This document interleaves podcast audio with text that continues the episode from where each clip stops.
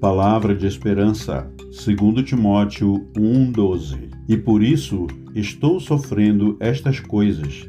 Todavia, não me envergonho, porque sei em quem tenho crido e estou certo de que ele é poderoso para guardar o meu depósito até aquele dia. Paulo estava na prisão esperando sua morte quando escreveu a segunda carta a Timóteo.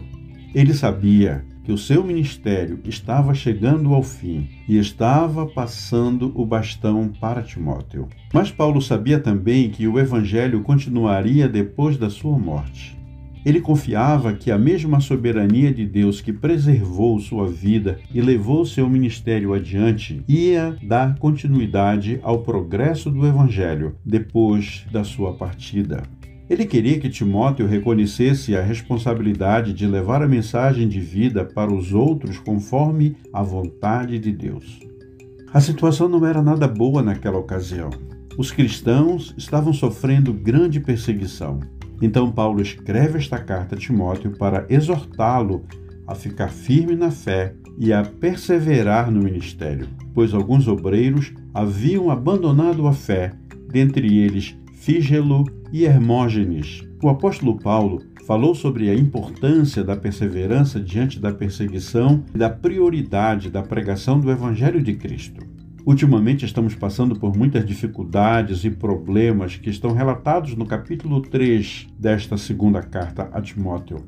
Diante das situações adversas, muita gente tem se ocupado em reclamar, lamentar, acusar e até blasfemar contra Deus e contra a Igreja do Senhor Jesus. Mas para nós que seguimos a Cristo em toda situação difícil, temos uma grande oportunidade e uma responsabilidade de anunciar a maravilhosa promessa da vida eterna que está em Jesus Cristo.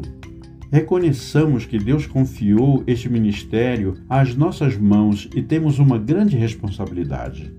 Devemos confiar que estamos participando de um grande ministério para o progresso do Evangelho, apesar das dificuldades nas batalhas que estamos enfrentando dia a dia.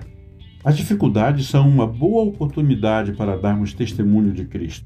A Bíblia é a palavra de Deus cujos princípios nunca mudam.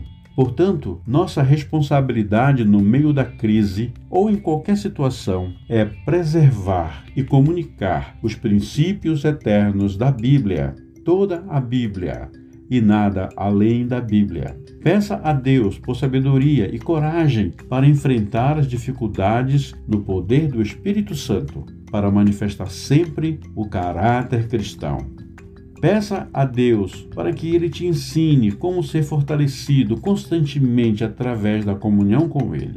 Oremos, querido Deus, graças te damos pelo privilégio que temos de servir ao Senhor e às pessoas que estão ao nosso redor passando por muitas dificuldades. Pedimos que o Senhor nos dê sempre coragem e disposição para que possamos servir, mesmo que em meio às tribulações desta vida Ajuda-nos a sermos sempre gratos, reconhecendo que as dificuldades são excelentes oportunidades para proclamarmos o teu Evangelho a todas as pessoas. Oramos em nome de Jesus. Amém.